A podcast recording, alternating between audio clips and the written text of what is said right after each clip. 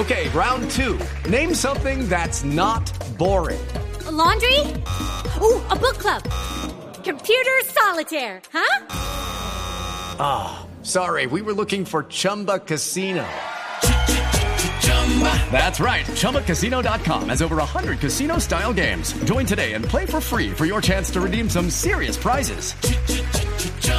ChumbaCasino.com. No purchase necessary. Full prohibited by law. 18 plus terms and conditions apply. See website for details. Padres con experiencia, padres nuevos, hijos únicos, hermanos, abuelos que consienten, nietos que aprenden. Vamos a construir un puente entre generaciones para que las familias crezcan y entre todos podamos cambiar el mundo. Aquí comienza Generaciones Blue, con testimonios, guías, expertos e invitados que nos ayudarán a mejorar la vida en familia y las relaciones entre sus miembros. Generaciones Blue, estamos cambiando el mundo. Generaciones Blue, por Blue Radio y bluradio.com. La nueva alternativa. Yo prefiero parto natural, me parece que la recuperación es mucho más tranquila, la de la cesárea a mí a mi percepción propia es muy traumática. No, pues el parque natural, por la tranquilidad, porque la naturaleza, los animales me inspiran y me dan mucha tranquilidad, porque la cesárea la he experimentado y es muy dolorosa. Bueno, en mi experiencia personal fue un parto por cesárea bastante fuerte en el sentido del dolor intenso que se siente y muy prolongado. Prácticamente los 40 días fueron con bastante dolor. Eh, no tengo reporte por ende de lo que significa un parto natural. ¿Qué tal? Bienvenidos a Generaciones Blue. Es un gusto saludarlos en esta emisión especial desde la bella ciudad de Santiago de Cali, donde me encuentro en una de las oficinas de Blue Cali. Tengo una panorámica maravillosa de lo que se está viviendo en este momento en una de las ciudades principales de nuestro país. El día de hoy, como siempre lo hacemos, tenemos un tema que no solo eh, aborda el tema de la crianza de los hijos, es decir, nosotros siempre tratamos de hacer una escuela de padres aquí, sino que abordamos temas de reproducción sexual, de salud sexual y reproductiva, y el tema de las mujeres está presente básicamente porque hacen parte de ese centro de la familia. Tengo el gusto de presentarles a un experto que, hay que decirlo, eh, es muy reconocido en la ciudad de Santiago de Cali, el doctor Huber Canaval, ginecobstetra de la Universidad del Valle, es jefe del proceso de docencia en el Hospital del Valle, profesor de la Universidad del Valle, el Departamento de Ginecobstetricia, presidente de la Asociación Colombiana de Menopausia, capítulo Valle. Doctor Canaval, gracias por aceptar la invitación de Generaciones Blue. No, gracias a ti por invitarme y bueno, dispuesto a compartir con todos los oyentes información que podamos suministrar desde la parte médica. Doctor Huber, nosotros tenemos siempre un programa en Generaciones Blue que es como una cita con el especialista. Y en esta oportunidad lo invitamos a usted porque hace algún tiempo, cuando lo conocí directamente, hablamos sobre un tema trascendental y es el tema de partos natural, parto versus cesárea. ¿Cuáles son los privilegios? ¿A qué tiene derecho la mujer? Porque en la actualidad y en la modernidad, las mujeres están escogiendo más las cesáreas quizá por la promoción y divulgación, y no se dan la oportunidad de tener partos naturales. ¿Usted qué piensa sobre esto? Bueno, hay mucho de, de, hablar sobre este tema porque si bien el parto es el evento fisiológico normal y podríamos decir que en general toda mujer está preparada desde el punto de vista de su anatomía y de su estructura para tener un parto, eh, no siempre es posible. Ahora bien, Digamos que si una mujer inicia su embarazo y pregunta, ¿podría tener un parto? La respuesta es sí, puedes tener un parto. Y por supuesto habrá algunas situaciones que se salen del contexto normal, tanto del bebé como de la madre, que terminarán en la decisión de una cesárea. Pero tu pregunta concreta, Mabel, se orienta a que ¿por qué vemos cada vez más cesáreas? Y en ese orden de ideas te quiero decir que la sociedad hoy ha cambiado a la mujer y eso ha llevado entonces a que existe la posibilidad más alta de que termine su embarazo en una cesárea. Y las condiciones eh, citadinas, por ejemplo, son muy diferentes a, a lo que ocurrió con mujeres en el pasado que podían tener 10, 15, 20 hijos. Uh, hoy, digamos, la probabilidad de que una mujer que trabaja, que se desempeña en una ciudad donde los medios uh, de comunicación, donde las situaciones propias de, digamos, de facilidades hacen que, que ya no tenga que que moler el maíz para hacer una arepa, que ya no tenga que caminar grandes distancias para llegar a una tienda, eh, hacen que hoy, digamos desde el punto de vista de la anatomía y de cómo se forman eh, los músculos, los huesos, los ligamentos, han cambiado. Sin embargo, todavía podemos decir que una mujer sí, eh, digamos, si no existe un condicionante raro, puede tener un parto. Bueno, y si lo puede, si lo quiere también, pero existe mucho ruido alrededor La Organización Mundial de la Salud sugiere y le explica a las mujeres que deben preguntar por el parto natural, es decir, documentese sobre, que los médicos y los ginecólogos también deben proveerle a uno esas, usted elige, estas, estas condiciones, usted puede tener cualquiera de los dos, usted elige, pero eso no se está dando, doctor Juber Canaval. Bueno, es verdad. Ahí aparece entonces otro condicionante más y es que la disponibilidad de las instituciones prestadoras de salud para tener equipos profesionales que permitan que el parto natural ocurra. El parto natural es más demorado, son varias horas de trabajo de parto, es una espera eh, que puede angustiar a la familia, pero que por supuesto debe estar al frente de un profesional de la salud que le dé garantías desde el punto de vista de la tranquilidad de cómo se está desarrollando el proceso de un trabajo de parto para que una mujer, digamos, mantenga su decisión de tener un parto normal. En ese orden de ideas, entonces, hoy los ah, partos deberían ser atendidos por especialistas o por médicos o por enfermeras que se hayan especializado y adquieran competencias en la atención del parto. No en todo el territorio nacional hay ese tipo de profesionales capacitados. Entonces eso lleva, digamos, a que eh, en algunos escenarios de clínicas y hospitales sean más facilistas y el número de cesáreas sea impresionantemente alto. Económicamente es más rentable para un médico, para un ginecólogo, no sé si en el sistema de salud eh, público, pero tal vez el privado, eh, hacer una cesárea que tener un parto natural. Tanto en el público como en el privado, porque estamos hablando de tiempos tiempos de, de profesionales, de, tiempos de enfermeras, tiempos de instrumentadores, tiempo de muchos eh, actores involucrados, en donde en una cesárea tú en máximo dos horas estás prácticamente desocupado, con un bebé lactando, a una mamá y una familia sonriendo, mientras que en un trabajo de parto son 10, 8 horas, en donde hay una espera que si bien es normal, eh, no solamente angustian a las familias, sino que el digamos, los profesionales que se ven involucrados en la atención del parto tienen que tener ese tiempo destinado para el control de este trabajo de parto y eso pues tiempos de, de profesionales o de mm, actores de una institución prestadora de servicios de salud involucra más costos. Y es que ustedes lo pueden dimensionar, es tan sencillo como imaginarse una persona pendiente de un parto durante todo un día, en todo el trabajo de alguna mujer, o una persona pendiente de un parto en algunas horas, por practicidad, por tiempos, eh, por economía, para el sistema de salud en algunas oportunidades es más fácil practicar cesáreas que apostarle al parto natural. ¿Cuáles son las ventajas y desventajas? Pero además, en el tema de salud sexual y reproductiva, ¿qué debemos aprender las mujeres, los compañeros también de las mujeres en las familias? ¿Qué deben conocer? ¿Qué tanto ha cambiado eso aquello de la visita al ginecólogo es fundamental para prevenir, pero también los mitos se han ido quitando, rompiendo. Y hablaremos de menopausia. Estamos con un experto en el tema. Esto es Generaciones Blue. Bienvenidos. Ya regresamos con Generaciones Blue. Estamos cambiando el mundo. Vestida por hilo dorado y el color de sus espigas es el trigo de fino grano que brota de sus semillas de las mejores cosechas podrá servir en tu mesa el pan más fresco y sabroso con harina de trigo Apolo. Alimento fortificado con calidad y rendimiento inigualable. Harina de trigo Apolo. Apolo, otro producto de la organización Solarte. Harina de trigo Apolo. Buscamos cantantes profesionales, talentos que estén a otro nivel. Si eres mayor de 18 años, entra a caracoltv.com barra inclinada a otro nivel e inscríbete hasta el 15 de enero. Caracol Televisión nos mueve la vida.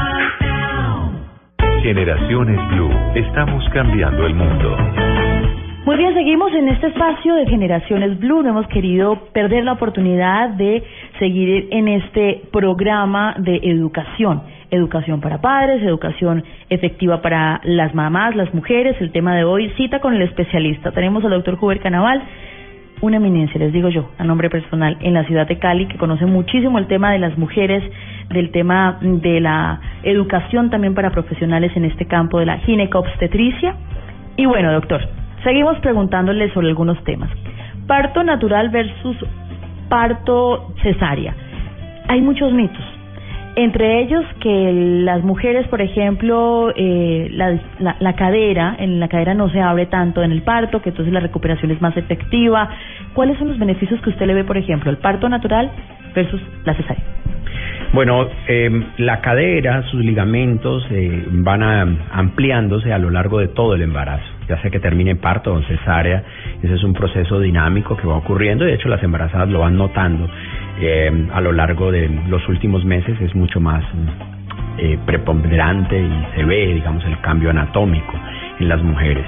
Eh, el parto entonces es, como ya lo hemos dicho, un fenómeno fisiológico y en la mayoría de los casos se puede tener un parto si bien el, el bebé, la criatura es de tamaño normal y no presenta ningún agrandamiento exagerado de su cabeza, el parto podrá ser a través de la vía vaginal sin ninguna complicación. La cadera vuelve otra vez a su eh, postura normal y sus ligamentos vuelven a coger de estructuras más fuertes y sólidas en el tiempo.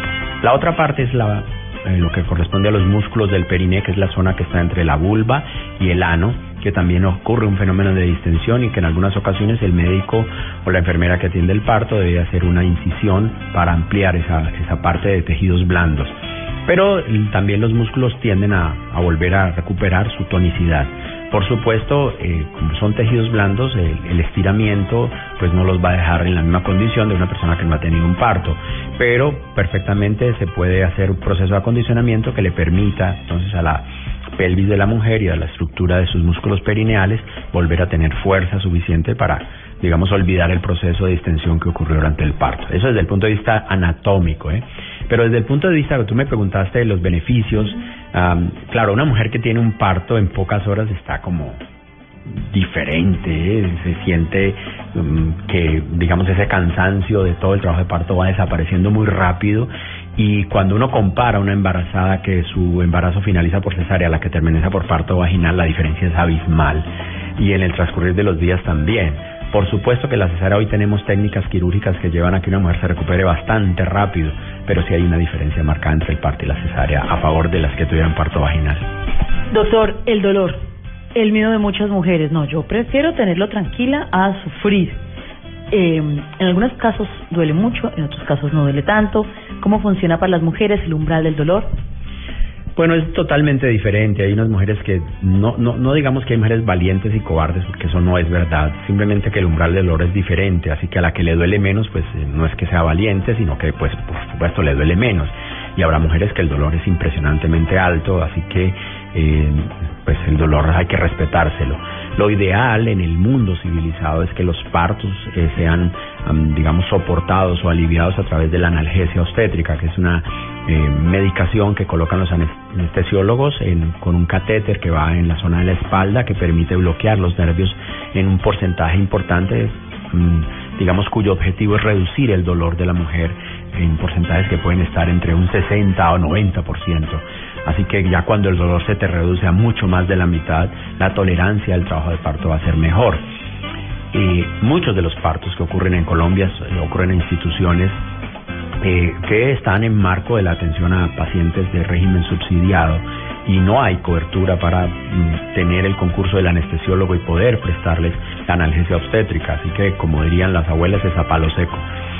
En las instituciones que tienen convenios con medicina prepagada o algunos planes contributivos, eh, sí hay, digamos, la oportunidad de contar con el anestesiólogo y que coloque el catéter peridural y eso, por supuesto, cambia el escenario del dolor, el escenario de la tranquilidad, de cómo se desarrolla el proceso del trabajo de parto con una mejor aceptación por parte de la de la paciente y de su esposo o su familia que la ven, digamos, sufrir menos.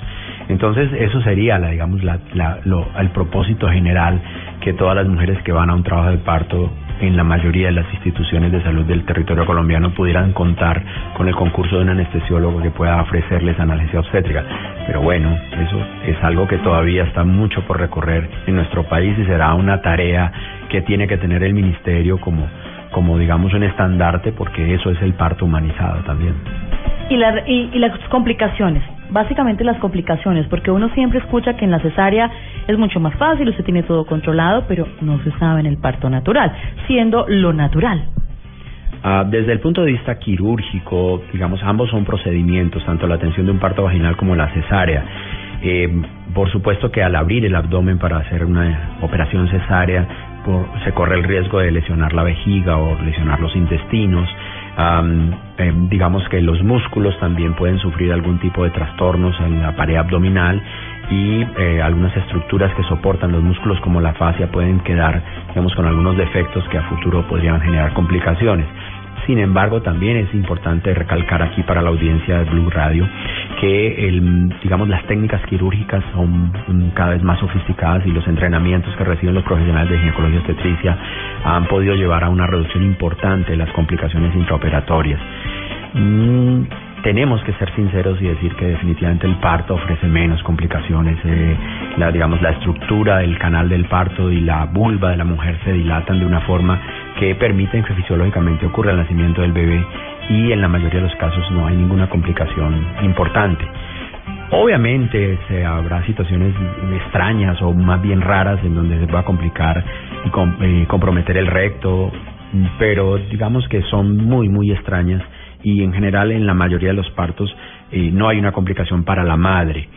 Eh, las complicaciones fetales son diferentes, ¿eh? porque en la cesárea el bebé mm, sale y no pelea contra ninguna estructura ósea, entonces sale por el abdomen, así que el bebé generalmente no, no, no se enfrenta a nada especial. En la vía vaginal es diferente porque él tiene que hacer todo un recorrido por el canal del parto y ahí demora un, en minutos o, un poco más de, de, una hora eh, dentro del canal del parto en procesos ya de, de expulsión final. Y allí pues hay que conjugar toda la experticia del profesional que está al frente de la atención para garantizar que el nacimiento ocurra con la menor complicación posible.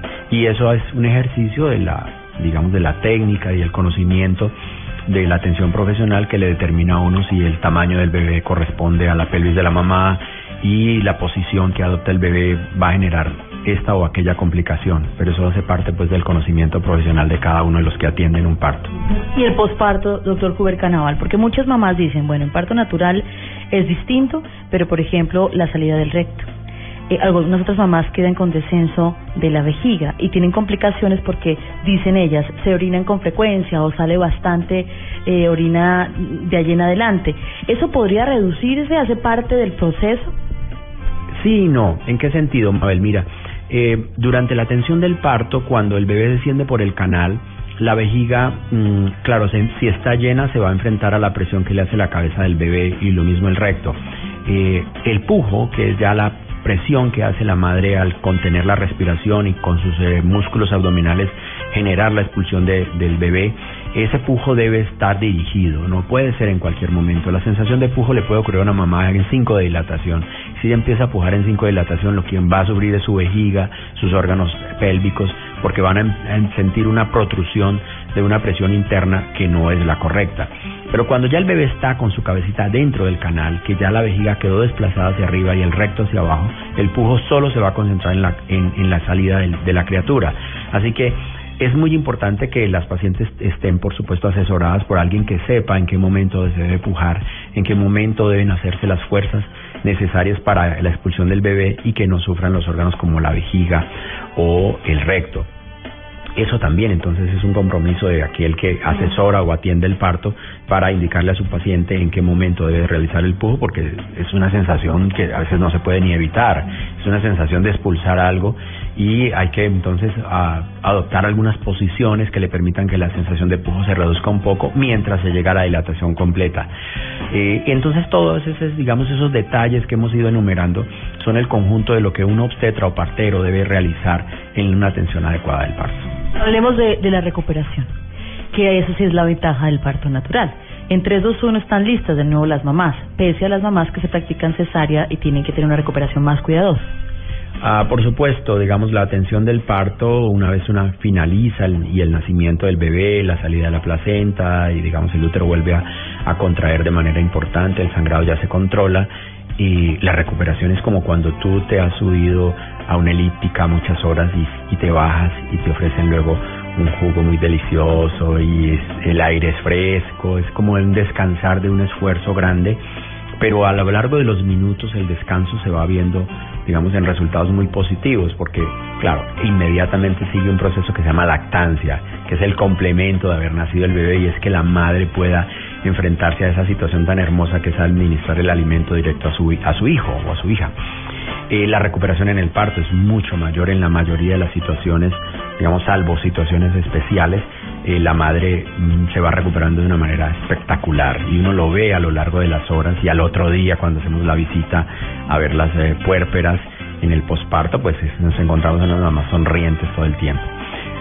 Eh, de igual manera, en la cesárea mm, existe ahora, digamos, la, la, misma anestesia, que el mismo mecanismo que utiliza el, profesional de anestesiología para suministrar la analgesia durante el parto, es el mismo mecanismo de anestesia que utiliza para la cesárea. Entonces dejan un catéter en la espalda que puede suministrar medicamentos a la mujer en el, en el posquirúrgico y eso hace que el dolor se reduzca muchísimo. Así que en la medida en que también el dolor es más reducido, la mujer poscesárea también puede moverse con más tranquilidad, se siente que, digamos, está más libre para suministrar la lactancia.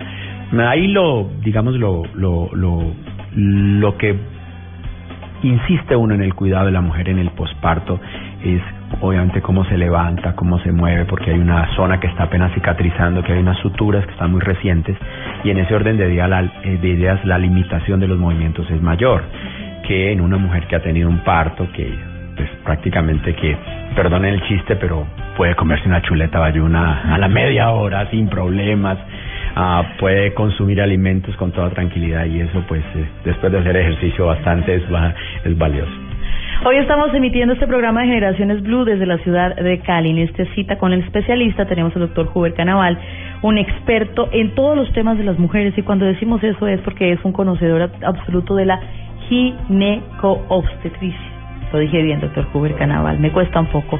Hacemos una pausa, regresamos al, en instantes aquí a Generaciones Blue y al regresar estaremos hablando de los temas ginecológicos de las mujeres. La cita con el especialista también invita a las mujeres a que visiten y prevengan. Se acabó este año como meta para el 2016.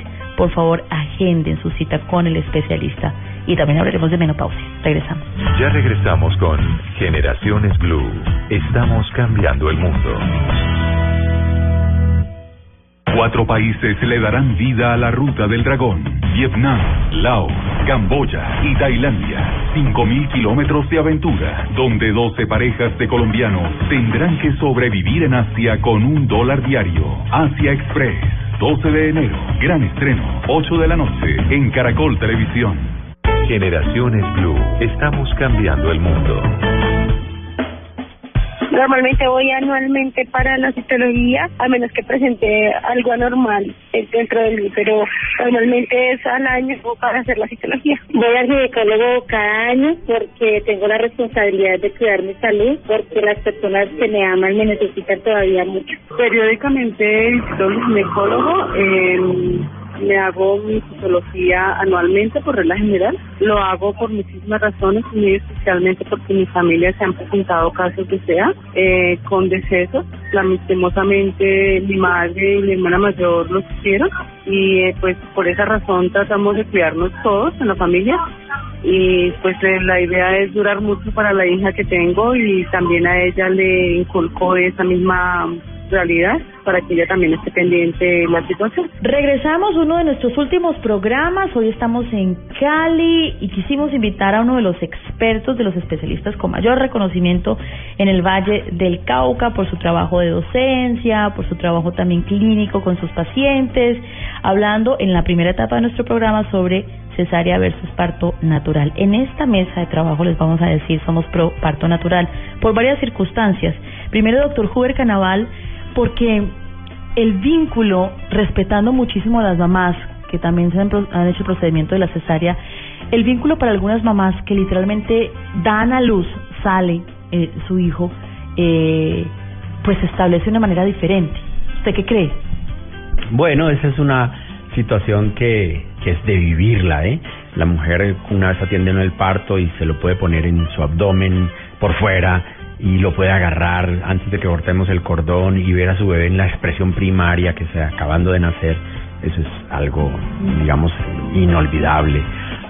que una mujer pueda decir yo parí mi hijo, eso también es una expresión que, es, una ganancia importante. Eh, los esposos cuando acompañan a las mujeres en el trabajo de parto eh, son otros, uno ve la cara del esposo, como, como ve como su esposa, la madre de su hijo, su hija, está generando todo un proceso de un esfuerzo gigantesco para, para sacar el bebé y al final se da ese resultado de la naturaleza que es tener un, hijo en los brazos. Mm, hemos hecho muchos esfuerzos cuando se atiende una mujer por cesárea también para que rápidamente el pediatra pueda eh, permitir que la, la mujer que está siendo sometida a esa operación pueda besar y, y, digamos, oler a su bebé de manera inmediata, pues, pues no puede utilizar las manos, solamente puede utilizar la boca y las pestañas para saludar a su hijo. claro, hay una diferencia allí en, en los instantes y los momentos del nacimiento como tal. Y claro, al final el amor puede ser el mismo, ¿eh? porque el amor de madre eso va en los genes, eso va en el género, eso no lo cambia nadie. Eh, por supuesto que habrá mujeres que dirán yo disfruto o, he sentido el placer de haber parido a mi hijo y lo tuve por parto natural que esa es una de las preguntas que hoy hacemos a nuestras mujeres cuando arrancan su embarazo digamos el parto es algo que, que debe disfrutarse aún en el medio todo el contexto del esfuerzo que significa parir un hijo pero debe disfrutarse como, como ese compromiso que tiene la madre para permitir que el niño nazca ¿eh? Cuando las condiciones son óptimas, tanto desde el punto de vista materno como fetales, que garanticen que vaya a ocurrir un fenómeno totalmente normal. Habrá situaciones como el niño estar sentado o ser extremadamente grande o complicaciones de la presión que nos obligan desde el punto de vista médico a realizar una cesárea y se ve truncado, digamos, ese deseo de una mujer de parir el hijo. Sin embargo, también podemos decir aquí, y aprovecho la oportunidad, Mabel, para comentar que aún después de una cesárea podemos atender un parto. ¿eh? Es posible de a una mujer que se sometió en su primer embarazo a terminar por cesárea por alguna condición médica y desea tener parto, le podemos atender el parto eh, vaginal en su segundo embarazo. Así que eso también es factible para que lo sepas y la gente entienda que esa es una opción médica que la tenemos y en la mayoría de los casos se puede dar si es el deseo de la madre. El enfoque de este programa es que se documenten a las personas o las mamás que quieren tener hijos, se documenten antes de tomar cualquier decisión, y específicamente porque los sistemas de salud en el mundo en general y nuestro continente tienden más a asegurar y a sugerir la cesárea que el parto natural. Que se documenten. Hacia allá vamos y hacia allá el enfoque de este programa ya de fin de año. Doctor Huber Canaval, pero la realidad es que usted que atiende tantas mujeres, cada vez más mujeres deciden no ser mamás. Y eh, pues limitarse a su desarrollo profesional y personal, que también tiene mucha validez. Ay Dios, tocaste la llaga. sí, desafortunadamente eso ocurre. Mira, y entre más eh, una región se civilice o, vaya hacia el desarrollo tecnológico, industrial, eh, profesional, hace que las mujeres escojan menos la, la maternidad o se decidan demasiado tarde, que es lo que uno ve en los países desarrollados, en Europa, en Canadá, en Estados Unidos, en Australia, donde la decisión de embarazarse es muy tardía o algunas parejas optan por no tener hijos o adoptan hijos de países en vías de desarrollo. Sin embargo, claro, por supuesto que en Colombia vemos todos los escenarios de mujeres que decidieron eh, extender sus, sus privilegios de la profesión a la cual se han capacitado y, por, y, y, no ver truncado, digamos, ese desarrollo profesional a través de la, de la ejecución del proceso maternal y de criar hijos, que es complejo, ¿no? Complejo. Aún en Colombia todavía tenemos muchas ventajas y las ventajas es que ayuda a la mamá, ayuda a la tía. Antes los niños tenían una madrina, ahora tienen como 20 madrinas.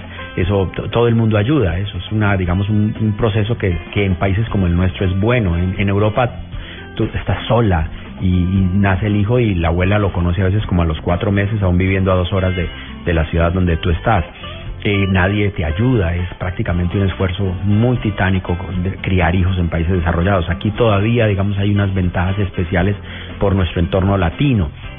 Sin embargo, cada vez vemos más mujeres en las universidades eh, profesionalizándose, haciendo doctorados, eh, haciendo magíster, MBA, pues muchas cosas que hacen que su trabajo compita fuertemente con el rol de ser madre, porque no es solamente embarazarse y parir un hijo, sino adicionalmente participar en el proceso de crianza de los niños, que también se volvió complejo. Antes los niños íbamos a las escuelas y, volvíamos solos en el pueblo, ahora hay que mirar que la ruta, que el bus que se varó, que, en fin, y los niños eh, eran más sencillo el proceso, ahora todos los niños quieren estudiar francés, alemán, quieren hacer varias actividades lúdicas, entonces el ejercicio de crianza de los hijos es bastante complejo.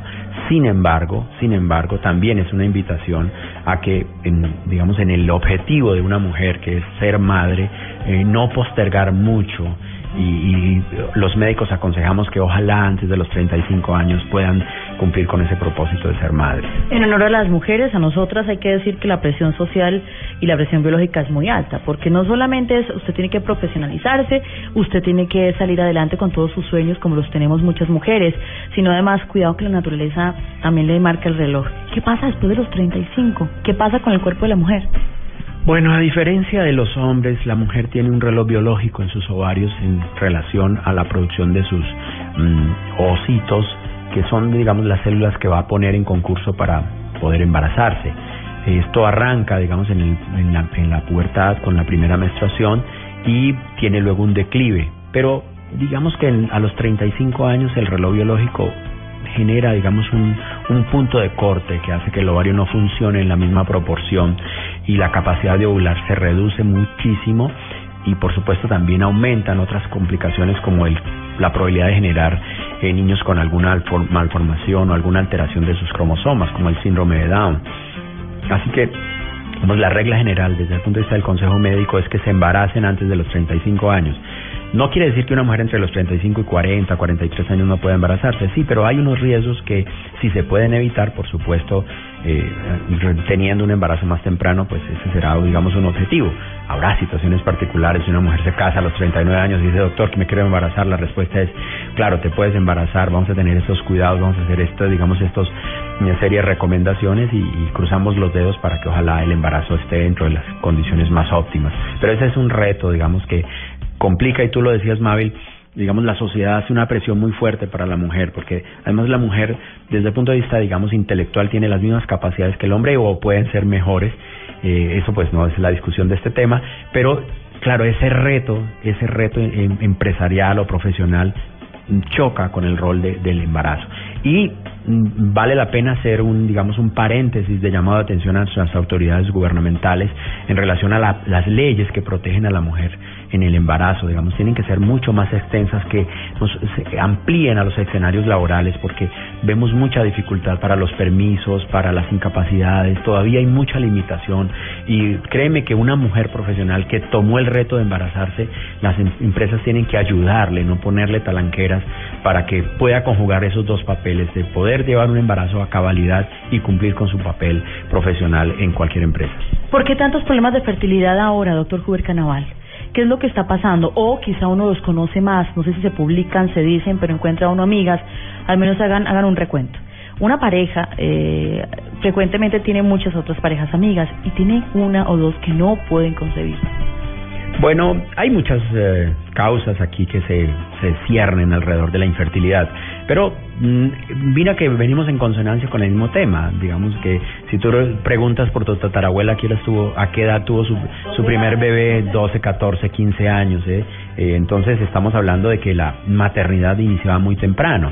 De hecho, que aquella mujer que a los 20 años no tenía hijos se quedaba para vestir santos, era como una, un comentario popular eh, porque una, una mujer de 20 años que no tuviera marido, pues ya no la casaba nadie. Hoy una niña de 20 años decide casarse y decimos, Dios mío, esta niñita acaba de hacer la primera comunión, ¿cómo se va a casar? Entonces el escenario de la maternidad se ha ido corriendo y como habíamos hablado hay un reloj biológico que hace que la fertilidad sea mucho más fuerte en los primeros años de la vida reproductiva de la mujer. Estamos hablando de 14, 15, 16, que por supuesto también tenemos que recalcar que no son las edades ideales. En la adolescencia apenas en el desarrollo de muchas estructuras no sería conveniente un embarazo. Pero, claro, la mujer entre los 20 y los 30 está cumpliendo con un objetivo académico en la mayoría de las circunstancias académico universitario o está en un rol inicial laboral que hace que se postergue la maternidad y después de los 30 las, los, las, las tasas de mujeres y parejas infértiles son mayores. Así que la edad aquí es, digamos, el punto eh, más fuerte que se ve. Eh, hay otros factores adicionales, digamos, de infecciones, eh, avanza la endometriosis, avanza la miomatosis, que son enfermedades que afectan los órganos eh, reproductivos en la mujer y que en la medida que van los años transcurriendo, estas enfermedades van deteriorando la capacidad fértil de la mujer. Así que no es lo mismo una mujer que termina con una histerectomía a los 40 años eh, por múltiples nuevas, pero tuvo sus hijos entre los 18 y los 25 años, a la misma mujer que empezó a querer tener hijos a los 30. Probablemente los miomas van a contribuir de manera negativa para que no se embarace. Otras enfermedades, como enumeré ahora, como la endometriosis, que es, digamos, otra enfermedad que afecta a los órganos pélvicos, y el número de infecciones eh, pueden aumentar a medida que la edad avanza. Así que eh, el consejo es pues no postergar tanto el embarazo. Si quieren, háganlo rápido, nos dice el doctor Huber Canaval. Si lo quieren, si no lo quieren, pues está bien, lo postergan para siempre. Doctor, tengo que hacer una nueva pausa. Antes de eso, quiero preguntarle con qué frecuencia van las mujeres al ginecólogo. Cada vez es mayor. ¿De qué depende? Bueno, mm, en, en Colombia tenemos un sistema de salud que hace que las personas estén afiliadas, digamos, a una EPS ¿cierto? Pero hay otro sistema que es el que llamamos medicina prepagada y hay una diferencia abismal entre los dos. En uno tú tienes que pedir una cita que generalmente depende de los cupos que te den de oferta, algunas citas de, necesariamente tienes que ir al médico general antes de consultar al especialista y ese tipo de limitaciones hace que la consulta ginecológica se difiera mucho. No hay el número suficiente de especialistas en ginecología obstetricia que permitan que la población colombiana de mujeres tenga acceso a los ginecólogos. En la medicina prepagada es otro escenario porque tú llamas a una secretaria, pides una cita y probablemente te la den en muy corto tiempo. Eh, así que tienes más acceso, pero eso es pagar por un servicio de una manera, digamos, diferente. Y eso entonces marca una pauta diferencial clasista, digamos, de, poder adquisitivo que hace que en Colombia mm, hoy sí estamos viendo más consultas eh, con el ginecólogo, pero en la población que está mejor beneficiada desde el punto de vista económico. Pausa, regresamos a Generaciones Blue. Estamos cerrando este 2015, cita con el especialista. Usted ya agendó su cita 2016 con su especialista, con su ginecólogo, ya se hacer un chequeo general. Prevención es salud. Regresamos. Ya regresamos con Generaciones Blue. Estamos cambiando el mundo.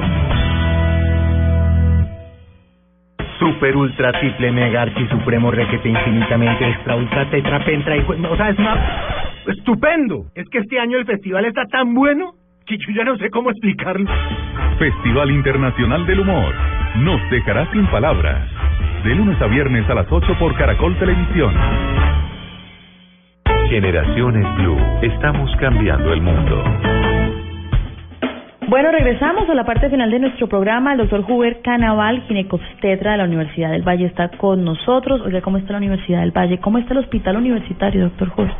Bueno, la eh, primera pregunta, la Universidad del Valle, bien, muy bien. Ahora estamos con nuevo rector, un proceso administrativo nuevo que se va a desarrollar en estos próximos años y la universidad allí pujante con muchos polos de desarrollo importantes y la Facultad de Salud pues haciendo su esfuerzo máximo para conjugar con la crisis del Hospital Universitario del Valle que también está ya menguándose mucho ya sí sí de verdad que eh, estamos eh, respirando un mejor aire ahora. Eh, sigue sigue la situación crítica lo financiero en las instituciones de de, de salud públicas es mucho más contundente y el final del año es para todas las instituciones es muy fuerte. Pero esta crisis tan profunda del Hospital Unitario del Valle, pues eh, está ya en una fase de solución. Eh, terminamos el año apretados, muy fuertes, eh, en, problemas para pago a proveedores y a los profesionales o a los empleados, pero ah, se respira mejor aire. Este ah, fin de año va a ser un poco mejor y esperamos que definitivamente el 2016 brille una nueva luz para el Hospital Universitario del Valle. Pues no podía obviar esa pregunta porque estamos en Cali, estamos en Valle, estamos con uno de los expertos más reconocidos en el Hospital Universitario del Valle en el tema de la gineco-obstetricia. Bueno, doctor Huber, en este bloque final quiero preguntarle por algo que usted también conoce mucho y es el tema de la menopausia. Eh, con mayor frecuencia las mujeres están teniendo una edad temprana para llegar a la menopausia, una, ¿cómo se llama esto? Premenopausia. ¿Está pasando también por el cambio de rol de las mujeres? Bueno, mm, hay diferentes condicionantes que marcan que una menopausia ocurra más temprano que en unas mujeres o en otras. Pero digamos en el histórico de lo que conocemos en el comportamiento de las mujeres en Colombia no hay una variación tan marcada. Si bien es cierto que hoy por los desarrollos de laboratorio clínico o de imágenes diagnósticas podemos diagnosticar a mujeres que hacen menopausia más temprano, por debajo de los 40 años, precisamente por el tema de la infertilidad. Eh, también se, se descubre, digamos, este proceso que antes muchas mujeres en el campo simplemente lo, lo, lo consideraban como un fenómeno normal o de la naturaleza. Muchas mujeres dejaron de menstruar y nunca lo avisaron, ni siquiera lo avisaron a un médico.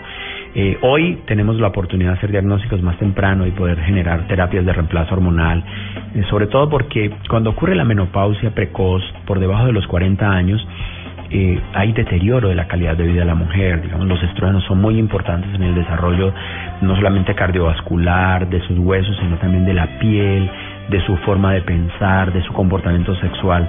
Entonces, cuando desde el punto de vista médico hacemos soporte hormonal, pues recuperamos gran parte de, ese, de esa vitalidad de la mujer y es muy importante porque no solamente es lo que externamente podemos ver, sino internamente hay una funcionabilidad de órganos tan claves como el corazón, el sistema vascular, el cerebro, que se van a ver beneficiados. Eh, la menopausia entonces ah, en Colombia está más o menos entre los 46 y 52 años de edad en promedio, por, ah, por supuesto habrá mujeres que lo harán más tarde, otras más temprano, y es muy variable en sus síntomas, pero el comportamiento es muy universal.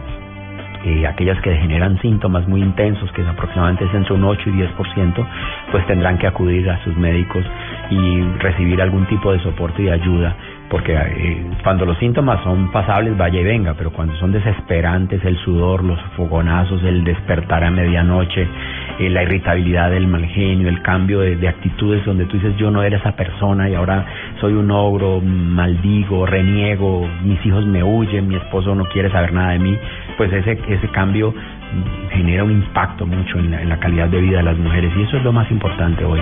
Eh, no tanto el perder la menstruación como tal, sino la calidad de vida que se genera en esta etapa del proceso de la menopausia, que si bien es fisiológico, en algunas mujeres el impacto es tan marcado que requieren de un apoyo médico y estamos preparados para hacerlo.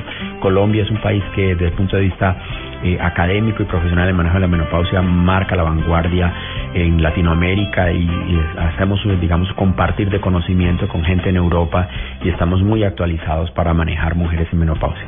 Uno puede aminorar todos esos síntomas eh, cuando sabe que va a llegar la menopausia a su vida, podría hacerlo con medicamento, con alternativas, medicina alternativa. Yo sé que ustedes están en el lado científico, pero yo sé, por ejemplo, que la gente consume leche de soya, los granos de no sé qué, para ayudar a menguar los síntomas. Bueno, la, la, el desarrollo de los síntomas es muy variable. Digamos, hay mujeres que, lo que hablamos ahora eh, hace poco sobre el parto y el dolor, digamos, hay mujeres que los síntomas son extremadamente severos, agresivos, y tú no puedes controlar eso porque eso está en la, en la parte genética y cómo se, se conjugó la vida reproductiva de la mujer, y, y hay algunas que el desarrollo de esta sintomatología es una cosa espantante. Pero habrá otras que los síntomas duran minutos, horas, días y son muy leves. Hay mujeres que dicen, doctora, a mí nunca me dio un fogonazo, un calor, es mi forma de pensar. No, es como la vida te, te llevó a ese espacio. Eh, podríamos decir que más que, que tomar algo, consumir algo, la calidad de vida previo a la menopausia también influye. No es lo mismo que manejes un ambiente de mucho estrés, um, de, de, de, donde el tiempo no te rinde a la mujer que está relajada, que puede hacer algunas técnicas de relajación y de ejercicio, de digamos una, unos alimentos más naturales, eso ayuda. Quiero decirte que el consumo de fitoestrógenos y dentro de ellos el consumo de soya se ha visto que disminuye notoriamente la aparición de síntomas vasomotores o climatéricos en las mujeres, calores, fogaje, sudoración, irritabilidad, mal genio, depresión, insomnio, pero hay mujeres que desde niños, desde niñas consumen alimentos con soya, que es lo que vemos en los países orientales. Entonces, cuando una mujer a los 50 años o a los 40 años decide consumir soya, nada, eh, no es lo mismo, eh, porque digamos eh, se requiere que a lo largo de los años haya habido, digamos, unos depósitos de estos fitoestrógenos en el, en el organismo para que logren ese impacto. Porque sí, definitivamente, cuando uno mira las, las eh, tasas de cuántas mujeres desarrollan síntomas agresivos en mujeres hindúes o en mujeres chinas o de Malasia, son definitivamente menores en comparación con mujeres europeas o con mujeres latinoamericanas. Pero eh, hay que estar preparados, influye mucho cómo fue tu, la menopausia de tu mamá, de tu abuela, de tus hermanas, para saber cómo algo de lo tuyo va a ocurrir no es lo mismo haber tenido un hijo que tener 10 hijos. También eso marca una diferencia. En, en, más hijos es protector para que los síntomas de la menopausia sean un poco menores. El fumar o no fumar, ser profesional o no ser profesional, digamos, le va mejor a la mujer campesina que aquella que tiene muchos títulos y muchas. Es, hay una diferencia marcada ahí. Doctor Huber Canaval, gracias por estar con nosotros en Generaciones Blue. Estamos cerrando el año. Quisimos invitarlo con esta excusa maravillosa de estar aquí en Santiago de Cali, uno de los especialistas más reconocidos en toda esta región por sus aportes, por su trabajo clínico, por la capacitación también como docente de la Universidad del Valle. Feliz año para usted y para sus pacientes y que siga aportándole la salud de Colombia. Gracias, Mabel. Lo mismo para ti y felicitaciones por tu programa, por todo lo que le enseñas a la comunidad a través de este espacio tan importante.